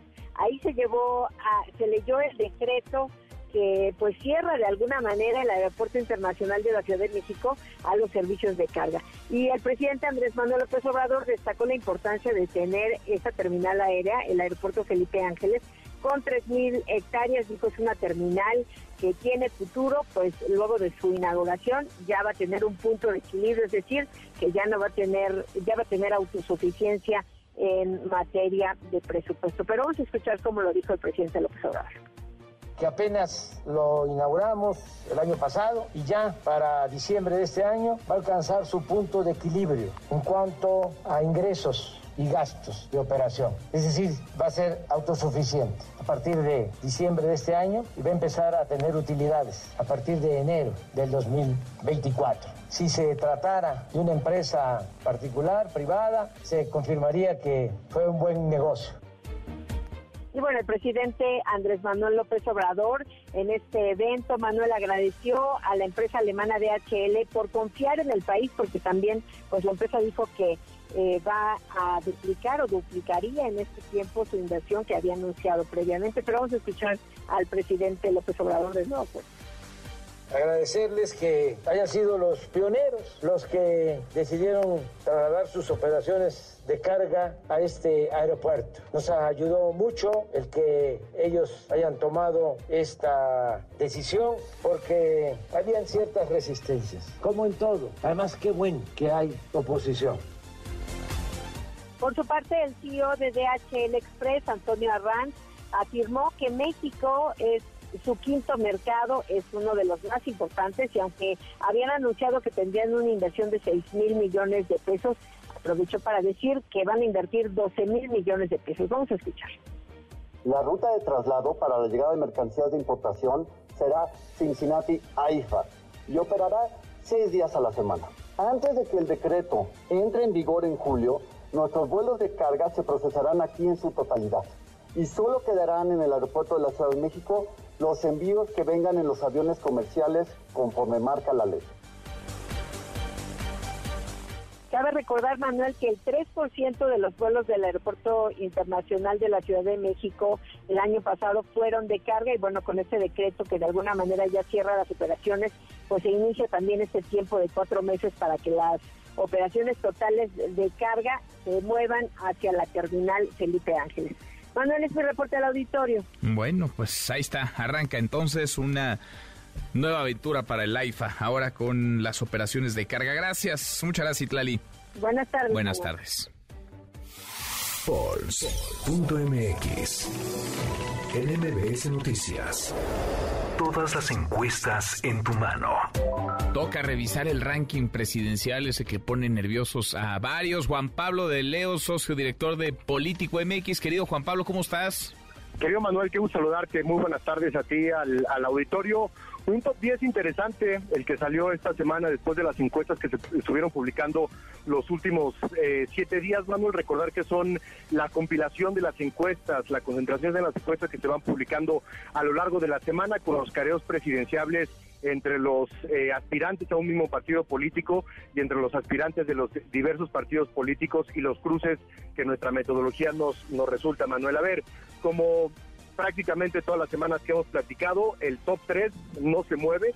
Clara Sheinbaum se mantiene en primer lugar, Marcelo Ebrard se mantiene en segundo lugar y Adán Augusto López se mantiene en un tercer lugar. Ahora, movimientos interesantes en la oposición, Manuel. Habrá que revisar también los efectos de la marcha del, domingo, pero la actividad que está teniendo cada uno de los eh, posibles candidatos o aspirantes a la presidencia en la oposición tuvieron movimientos eh, que movieron este top 10 de esta semana. Lili Telles sube cuatro posiciones y se coloca en esta semana como la candidata de la oposición con mayor viabilidad en esta competencia electoral. Ricardo Anaya se mantiene en el quinto lugar. Luis Donaldo Colosio Riojas baja dos lugares, baja del cuarto lugar al sexto lugar. Él estaba en el cuarto la semana pasada. Santiago Cris del PAN baja una posición y se queda en séptimo lugar. Ricardo Monreal, el senador de Morena, sube cinco posiciones, regresa al top 10, a él no lo teníamos en el top 10 hace tres o cuatro semanas, regresa, ya lo decíamos en ese sentido, la discusión legislativa le beneficia muchísimo en, una, en un sentido de eh, eh, percepción y de medios de comunicación. Gerardo Fernández Noroña del PT se mantiene en la novena posición. Y por otra parte el último Mauricio Vila, el gobernador de Yucatán, que baja tres posiciones, se mantiene en el top 10, pero baja del lugar número 7 y se queda se mantiene en el lugar número 10. Esas son las posiciones interesantes que estamos remarcando esta semana, Manuel. Uno de los principales movimientos que también tuvimos en nuestra eh, en nuestro Power Ranking ha sido eh, la posición de Rubén Moreira. Él eh, estaba en el lugar número, está en el lugar número 68, pasa del lugar número 18 al 23 que son varias posiciones en las que se mueve y algunos otros actores políticos que también marcan tendencia, diferencias en este Power Ranking que nosotros mantenemos, Manuel. En el lugar 68, bueno, y por allá de andar eh, algún otro impresentable, me imagino, pero sí está llamativo, Juan Pablo. A ver, Lili Telle sube cuatro lugares, Monreal 5, por esto que dices, la discusión legislativa, me imagino que en algo le ayudó también que fue a ver al Palacio del Ayuntamiento, a la jefa de gobierno Claudia Sheinbaum, que se fotografió con el canciller Marcelo Ebrard, con el secretario de Gobernación Adán Augusto López, todo eso en días, ¿no? Ricardo Monreal que parece no solamente se queda en Morena, sino que tiene pues tiene puentes, tiene vasos comunicantes con los otros aspirantes a la presidencia de ese partido. Sin duda alguna tienes toda la razón y te voy a decir que lo que hemos nosotros registrado en las encuestas que publican las encuestadoras es la confrontación de Morena Monreal no le sirve, no le ayuda. La cordialidad con Morena le ayuda en los resultados de las encuestas. Mm. Eso tiene que ver directamente con el peso de la marca de Morena, es decir, cualquier eh, eh, aspirante que se mida con Morena tiene muchas mayores posibilidades que cualquier aspirante que se mida en la oposición o con algún otro partido político. Y la gente ve bien la cordialidad de Monreal al interior del partido y ve bien eh, no la confrontación, sino la cordialidad, sobre todo en Palacio Nacional. Y ahora estoy de acuerdo con esa estrategia que tú mencionas respecto a, a, eh, tender puentes con eh, los aspirantes y con los personajes más importantes del partido político, sin duda. Interesantísimo. Ya está el brinco de Monreal, cinco lugares, de Lili también cuatro. Los primeros tres no se mueven. Siguen el uno Claudia Sheinbaum, en el dos Marcelo Ebrard y en el tres Adán Augusto López. Casi seguro, ya lo iremos platicando, Juan Pablo, que va a dar un salto Samuel García, ¿no? El gobernador de, Nuevo León, porque ha tenido reflector y lo tendrá más todavía esta semana con el anuncio de, Tesla en su estado. Sin duda alguna, la coyuntura es fundamental y esta medición es semana a semana y las cosas cambian semana a semana. De ninguna manera esto es una predicción, sino que es una fotografía del momento, de cómo se están moviendo, de qué están haciendo bien, qué están haciendo mal, qué les está afectando y qué no, y eso se ve reflejado primero y antes que nada en las encuestas con las encuestadoras y posteriormente a través de nuestra metodología con la cobertura mediática, con los resultados de las encuestas, con eh, eh, la, relevancia que puedan tener estos actores en la vida pública y política de nuestro país. Interesante. Pues lo iremos viendo y le seguimos midiendo el pulso de aquí al 24 eh, con este ranking de Paul MX. Abrazo grande, gracias Juan Pablo. Te agradezco mucho, Manuel. Un abrazo. Nos hablamos la próxima semana. La próxima semana hablamos claro. Juan Pablo de Leo, socio director de Político MX. Adrián Jiménez, platícanos la entrega de obras en la línea 1 del metro. Adrián, buenas tardes. ¿Qué tal? Buenas tardes, Manuel Auditorio. Así es, a casi ocho meses de haber iniciado los trabajos de modernización de la línea 1 del metro, la cual tiene una antigüedad de 53 años y superó su vida útil hace 13 años, la jefa de gobierno Claudia Sheinbaum hace entrega de esta por la estación Zaragoza, el director del sistema de transporte colectivo, Guillermo Calderón, explicó ante la jefa de gobierno, Claudia Sheinbaum, en qué consistió esta fase 1 de modernización que inició el 11 de julio de 2022 en el tramo de Panchilán a Salto del Agua y que en ese entonces habían eh, dicho, establecido como fecha de entrega y de reapertura, eh, ocho meses de trabajos para el funcionario detalló que los trabajos consistieron en la renovación del sistema de vías, actualizando a los estándares internacionales más altos de seguridad, calidad y eficiencia. Vamos a escuchar parte de las palabras que dijo en este recorrido. Hay una sustitución total al 100% de los elementos de todos los sistemas. En particular, lo que aquí mostramos son los elementos de vía. Se cambiaron los durmientes, ahora serán mucho más durables, mucho más resistentes, son durmientes de concreto. Se cambiaron las fijaciones, las fijaciones son mucho más sólidas y a su vez más flexibles en el agarre tanto del riel como de la pista de rodamiento eh, además, bueno, Manuel, comentarles que en estos momentos acaba de terminar su intervención el director del metro, donde dijo que fueron adquiridos 29 trenes nuevos, lo que se va a traducir en reducción de tiempo de espera para los usuarios y menos retrasos en el servicio por averías y también un nuevo sistema de telecomunicaciones, una inversión de 37 mil millones de pesos a pagar a 19 años. Sin embargo, bueno, pues comentar que aunque el plazo pactado era de ocho meses, pues nos acaban de informar el director que pues las pruebas eh, con un tren primero durante varias semanas se va a realizar durante marzo, posteriormente se van a sumar otros trenes a estas se harán pruebas en vacío con los 10 trenes y este proceso se va a alargar hasta el mes de mayo para después externa. Bueno, ya, se nos, ya se nos está cortando mucho. Gracias, gracias Adrián. Por lo pronto ahí queda la entrega de estas obras, las obras en la línea 1 del metro que hace la jefa de gobierno Claudia Sheinbaum y hay un incendio de hace rato, hay un fuerte incendio en una fábrica de Catepec. Juan Gabriel González, Juan Gabriel, ¿cómo te va? Buenas tardes. ¿Qué tal, Manuel Auditorio? Muy buenas tardes. Casi dos horas de este incendio de grandes proporciones que se registra desde las 12.30 horas de hoy martes en una fábrica recicladora de plásticos y cartón en la colonia El Cardonal Jalostoc, en el municipio de Catepec, Estado de México. Las llamas superan ya los 20 metros de altura y la humareda es perceptible en toda la zona conurbada de la Ciudad de México, elevando con esto los niveles de contaminación. Al lugar llegaron unidades de emergencia y bomberos de municipios vecinos como Coacalco, Tutitlán, Tultepec y varios más del Valle de México. Incluso ya laboran los vulcanos de la Ciudad de México. De igual forma han arribado elementos de protección civil y policía estatal para cordonar la zona, evacuar casas, negocios y empresas aledañas. Así se vive el incendio entre la población. Escuchemos. No, pues sí está con todo, mis jefes, miren. Se alcanza a ver el fuego, se alcanza a ver el fuego, pero ya acerqué el teléfono lo más que pude, pero de así a simple vista se ve más, se ve más, y están las llamaradas, pero con todo, ¿eh? Con todo. Se está quemando la, la fábrica aquí donde hacen vas, hay para que le echen precaución. Hace unos momentos la Unidad de Protección Civil y Bomberos de Catepec informó que el fuego está controlado, pero no sofocado por completo y todavía tardarán varios minutos, quizá horas para terminar con este siniestro. Decirte que por este tema del incendio no se reportan personas lesionadas, pero sí cuantiosos daños materiales y por supuesto estaremos esperando la información oficial para darla a conocer. Manuel. Pendiente, buena noticia que no haya víctimas, mala noticia que sí, como bien apuntas Juan Gabriel, se ve el humo desde buena parte del Valle de México y esto acarrea mayor eh, contaminación del aire. Abrazo, gracias Juan Gabriel pendientes, Manuel. Buenas tardes. Muy buenas tardes. Oiga, y sigue el tema con muchas preguntas en el aire aún de Nuevo Laredo, Tamaulipas. Continúan las investigaciones para aclarar la muerte de cinco jóvenes a manos presuntamente de soldados del ejército, soldados que después fueron agredidos, tuvieron que eh, detonar, que disparar sus armas para contener a quienes querían eh, lastimarles, golpearles, agredirles. ¿Quiénes eran estas personas? Porque ahí también hay versiones encontradas. Hay quienes hablan de que se trata de una facción de un grupo eh, criminal, de un grupo violento. José Alfredo Licea. José Alfredo, ¿cómo te va? Muy buenas tardes. Muy buenas tardes, Manuel. Buenas tardes al auditorio.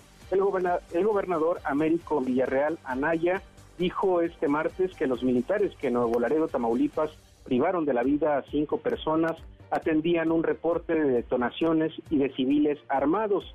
Al llegar hoy a Palacio de Gobierno Estatal, el gobernador tamaulipeco calificó de lamentables los hechos ocurridos en el fronterizo municipio la madrugada del domingo. Escuchemos. En una situación de presencia de eh, hechos de detonaciones de civiles armados en Nuevo Laredo, sale una patrulla del ejército y tiene lamentablemente el contacto con una camioneta con civiles y en la conflagración hubo cinco fallecidos que están siendo un proceso de investigación a fondo por parte de la Fiscalía General de la República y los elementos del ejército y lo que podemos comentar es que se está llevando toda la investigación puntualmente y con toda la veracidad que se requiere. Manuel, ayer lunes el presidente del Comité de Derechos Humanos de Nuevo Laredo, Raimundo Ramos, confirmó que familiares de los fallecidos presentaron denuncias ante la Fiscalía General de la República. Los hechos donde cinco personas perdieron la vida y otra más resultó gravemente herida se registraron la madrugada del domingo en la colonia Manuel Cavazos Lerma de Nuevo Laredo.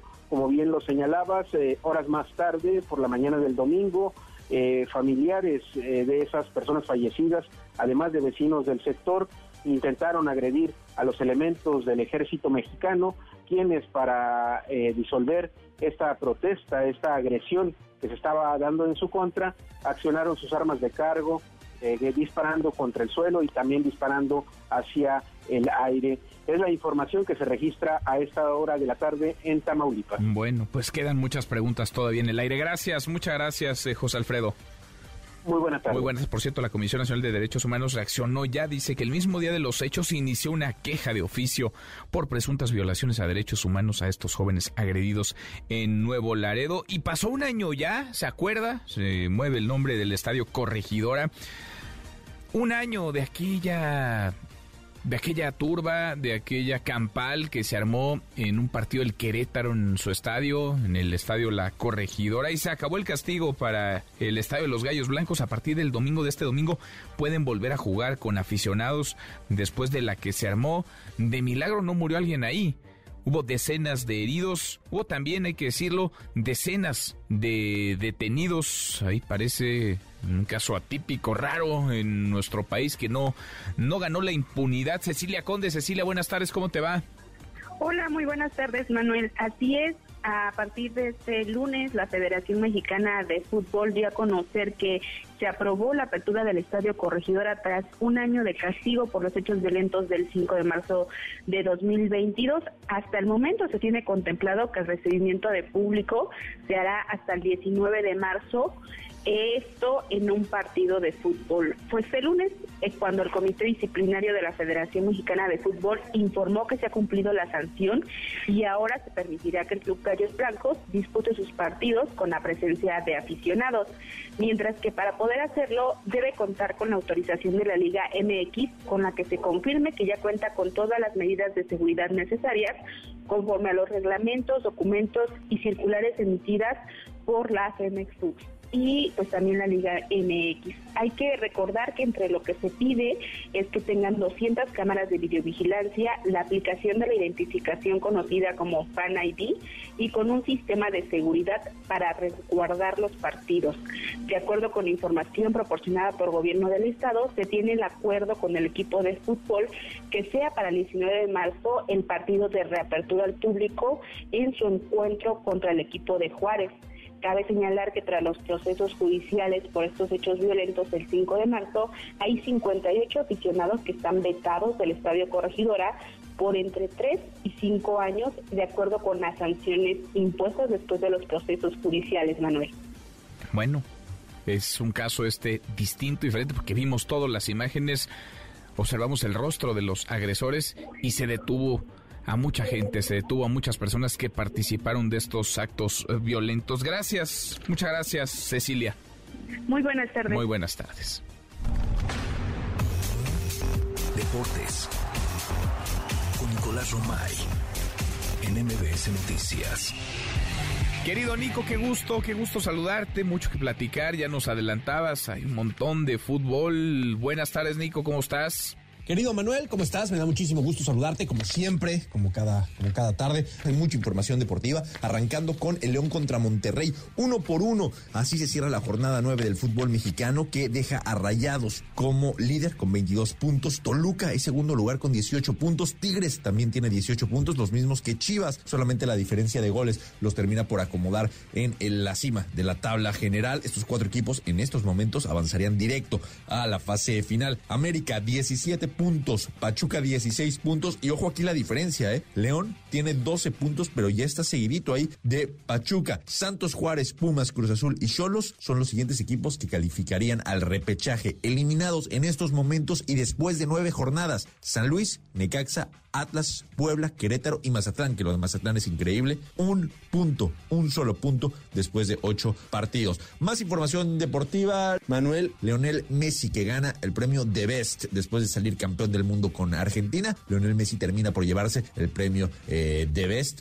Creo que poco o nada se puede discutir y se puede debatir. Evidentemente lo que hace Leonel Messi, lo que representa Leonel Messi para el mundo del fútbol es muchísimo. Y después de haber ganado la Copa del Mundo, era claro que, que se lo iba a, llevar. Y en Oviedo, en España, se llevó a cabo la votación para el Salón de la Fama del Fútbol Nacional e Internacional en su edición 2023. Por México, nombres como Rafael Márquez, como Cuauhtémoc Blanco, entran ya y serán investidos. Así que Rafa Márquez, Cuauhtémoc Blanco estarán en esta generación 2023. Te mando un abrazo, Manuel. Los esperamos ya en Marca Claro por MBS Radio a las 3 en esta misma estación. Saludos. Abrazo grande, Nico, Nicolás Romay con los eh, deportes. Cruzamos la media hora con 31 pausantes, una vuelta por el mundo de la mano de mi tocayo Manuel Marín y volvemos. Hay más. Internacional.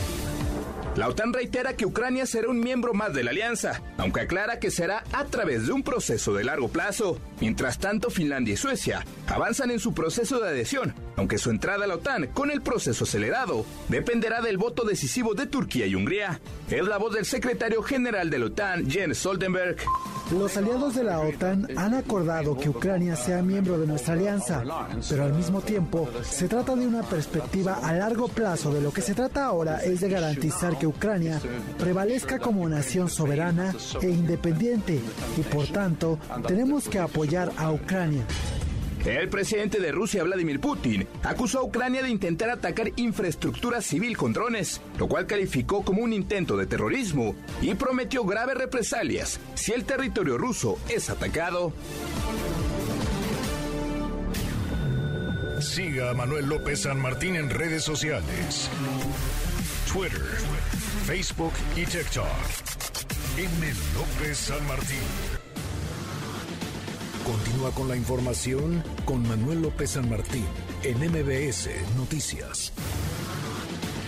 MBS Noticias con Manuel López San Martín. Continuamos.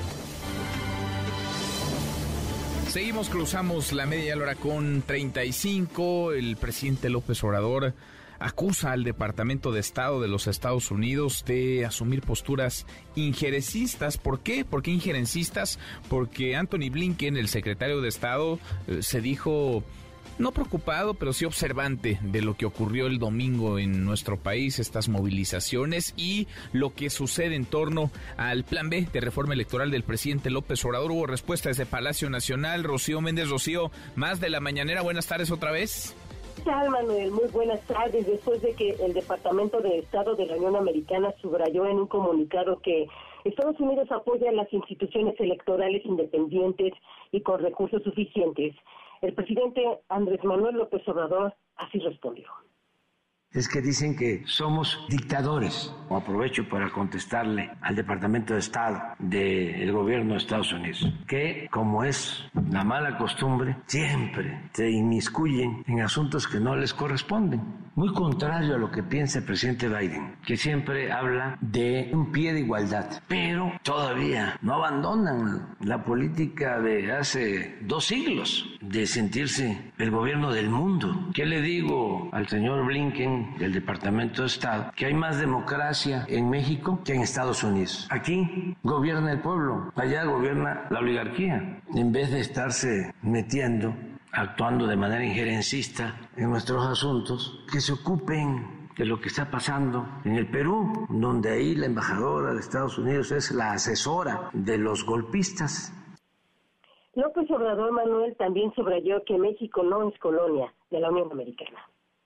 Ya basta, vamos a establecer, así como en México, el humanismo y en el mundo la fraternidad universal. Yo le tengo muchísimo respeto al presidente Biden porque lo considero sincero, pero los aparatos continúan igual, dominaban toda América Latina y ponían y quitaban gobernantes a su antojo y siguen hablando de libertad y siguen hablando de democracia. Pues que quede claro, con relación a nosotros, yo tengo las pruebas para demostrar que hay más libertad y que hay más democracia en nuestro país. Y eso sí lo tenemos que defender porque no somos colonia, no somos un protectorado, somos un país libre, independiente, soberano. Nosotros respetamos y por eso exigimos que nos respeten. No es de que allá en el Departamento de Estado les mandó a decir Claudia X González, no, y a ver, un comunicado a favor de la marcha. Está en riesgo la democracia en México por una ley secundaria. Dan pena ajena. Es ridículo. Entonces en Estados Unidos no saben de los fraudes electorales en México. Son muy buenos para ver la paja en el ojo ajeno y no la viga en el propio. Manuel, el reporte al Bueno, pues ahí está la respuesta dura del presidente López Obrador al eh, secretario de Estado de los Estados Unidos, Anthony Blinken. Gracias, muchas gracias, Rocío. Buenas tardes. Muy buenas tardes. ¿Se acuerda que el Tribunal Electoral había ya ordenado a la Cámara de Diputados que se eligiera una mujer al frente del Consejo General del INE, que la próxima presidenta del instituto fuera mujer? no hombre, como ha venido ocurriendo hasta ahora. Hay reacciones y polémica en Cámara de Diputados, como siempre. Angélica Melina, Angélica, buenas tardes. Hola Manuel, muy buenas tardes, qué gusto saludarte también. Saludos a los amigos del auditorio, los líderes parlamentarios, al menos la mayoría aquí en la Cámara de Diputados perfilan decirle no al Tribunal Electoral ante esta segunda sentencia que modifica por segunda ocasión la convocatoria para la selección de los consejeros del INE que van a mm, renovar sus puestos en abril próximo. Son cuatro consejeros y se les ordenó, como bien comentabas, Manuel, a los diputados federales que le cambiaran a la convocatoria porque la presidencia del INE argumentaron el principio de alternancia. Los magistrados electorales tiene que quedar en esta ocasión en manos de una mujer. Los diputados dicen que, eh, pues, ante la premura de esta decisión del tribunal, que se tardó también muchos días en notificarles oficialmente a los congresistas, eh, lo hizo cuatro días después, esa notificación se dio apenas el día de ayer, el proceso de registro de los aspirantes cerró desde el pasado jueves y bueno, pues están atropellando derechos y por eso es imposible, estarían imposibilitados, es lo que perfila la mayoría en la Junta de Coordinación Política responderle al tribunal de cumplir esta sentencia. Vamos a escuchar al diputado Ignacio Mérquez, el presidente de ese órgano de gobierno aquí en San Lázaro estamos imposibilitados por el propio tribunal y por convicción a no intervenir de ninguna manera en la organización y en la vida interna del comité técnico. Le pedimos respetuosamente a través de los medios de comunicación al Tribunal Federal Electoral que revisen sus sentencias y que revisen sus protocolos porque seguramente se convocan de manera apresurada y no saben lo que están votando en términos de ejecutorias. Así, así la respuesta de los diputados federales les mandaron a decir a los integrantes del Tribunal Electoral que eh, pues eh, cuiden más sus resoluciones porque están resultando contradictorias, violatorias de derechos y también invaden las facultades de la Cámara de Diputados. Escuchemos de nueva cuenta al diputado Mier Velasco.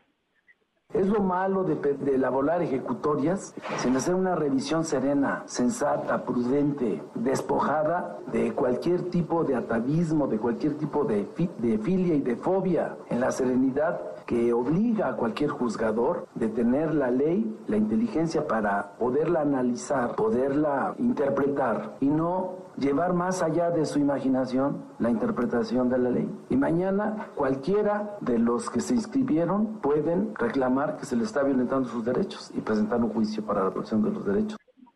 Así, Manuel, inconformes con lo que ha decidido el tribunal y que se tardó muchos días en notificarles formalmente, va a ser hasta este jueves cuando la Junta de Coordinación Política, de manera eh, ya en firme, ya por completo, le va a dar una respuesta formal al Tribunal Electoral. Eh, las áreas jurídicas de la Cámara de Diputados van a, analizar las implicaciones de esta orden del Tribunal de modificarle a la convocatoria para que la presidenta del INE sea mujer a partir de abril próximo y lo que los diputados están perfilando pues no podrá suceder porque pues estas decisiones del tribunal están siendo atropelladas y están fuera del orden jurídico, dicen los diputados. Aquí vamos a estar pendientes de lo que se siga decidiendo sobre este tema, Manuel. Pues pendientes, ahí está la polémica como, como siempre y más en este tema que es eh, importantísimo, delicado, porque habrá cuatro vacantes a partir de abril en el Consejo General del INE. Una de ellas, ni más ni menos, la presidencia, la presidencia del Consejo General del Instituto. Gracias, muchas gracias, Angélica.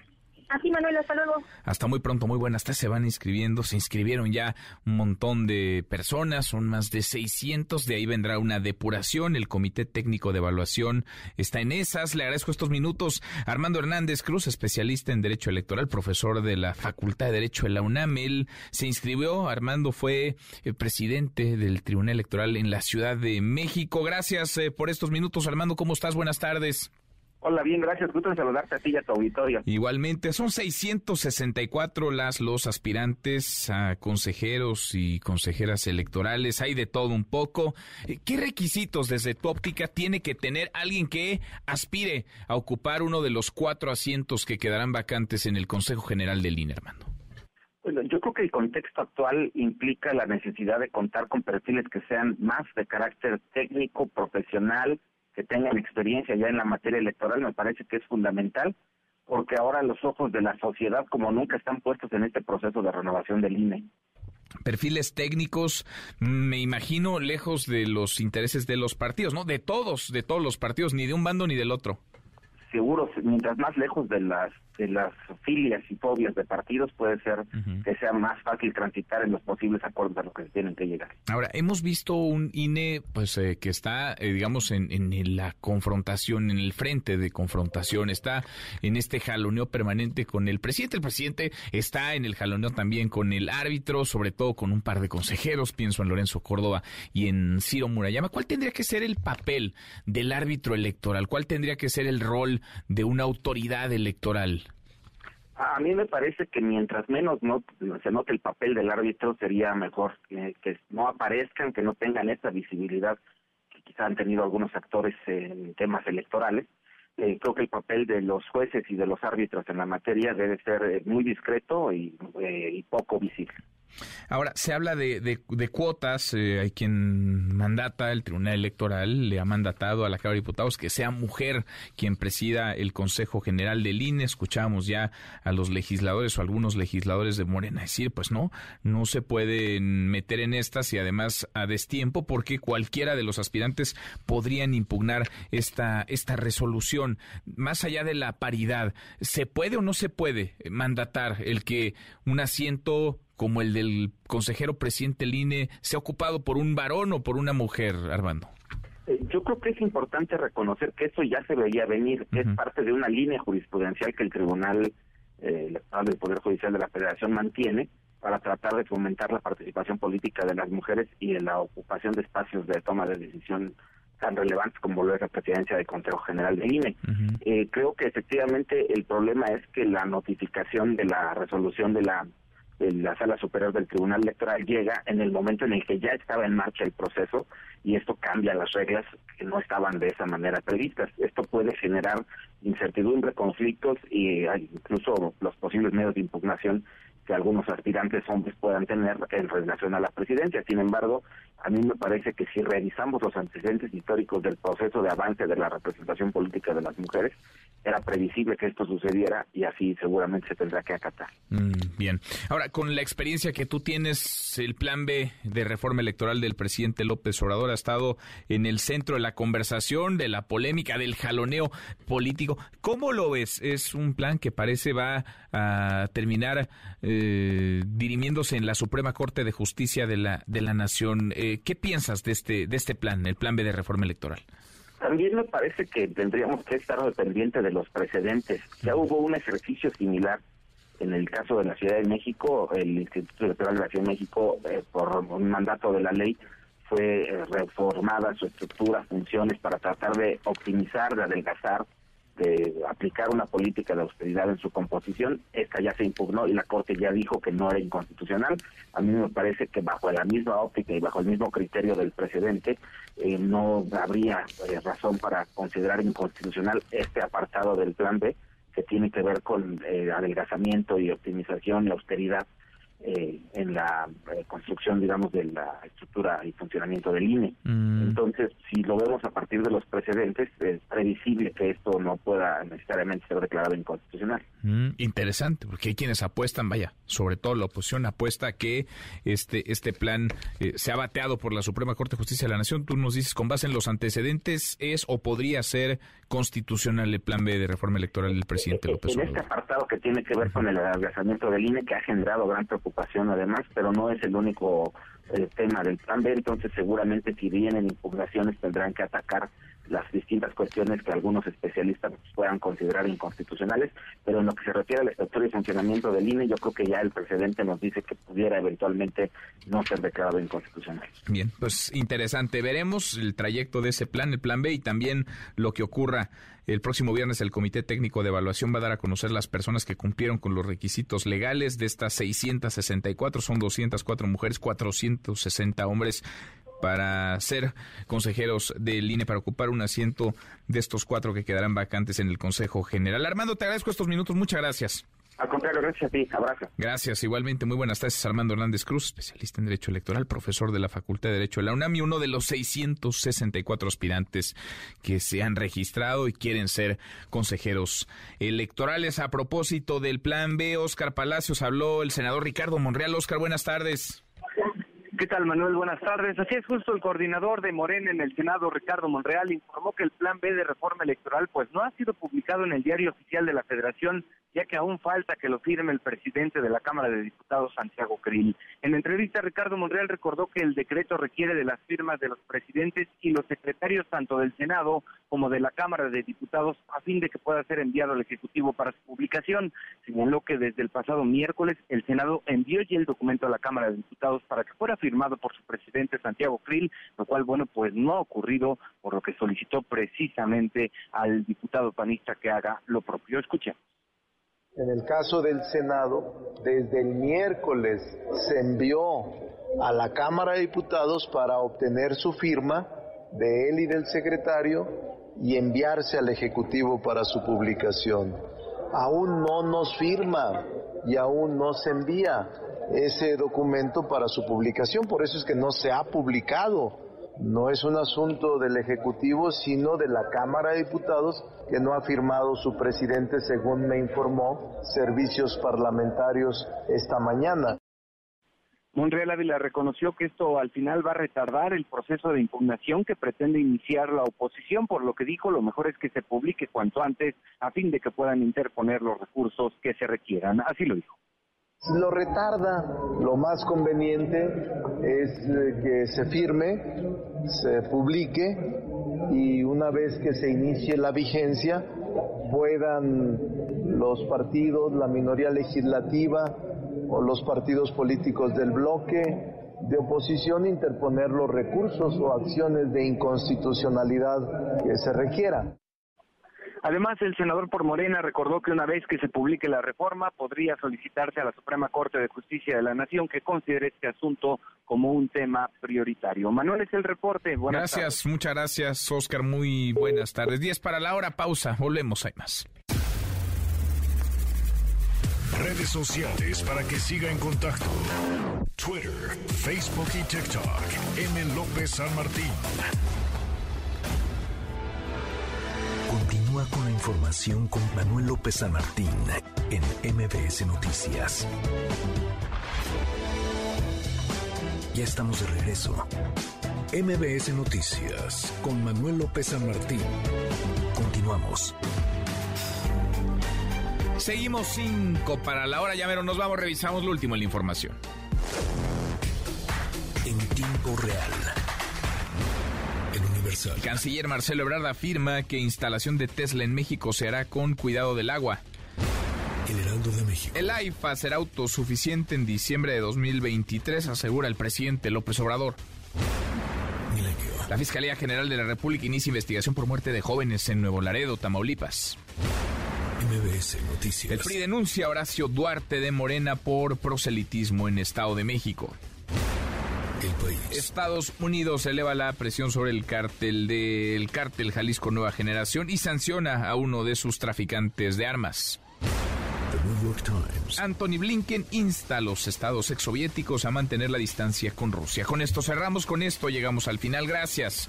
Muchas gracias por habernos acompañado a lo largo de estas dos horas. Soy Manuel López San Martín. Se quedan con Nicolás Romay, Radio Marca Claro. Nos vemos como todas las noches a las 10 por ADN 40. Y acá nos encontramos eh, mañana, mañana que será tarde de miércoles, mitad de semana. Pásela, pásela muy bien, ya casi es viernes. MBS Radio presentó Manuel López San Martín en MBS Noticias.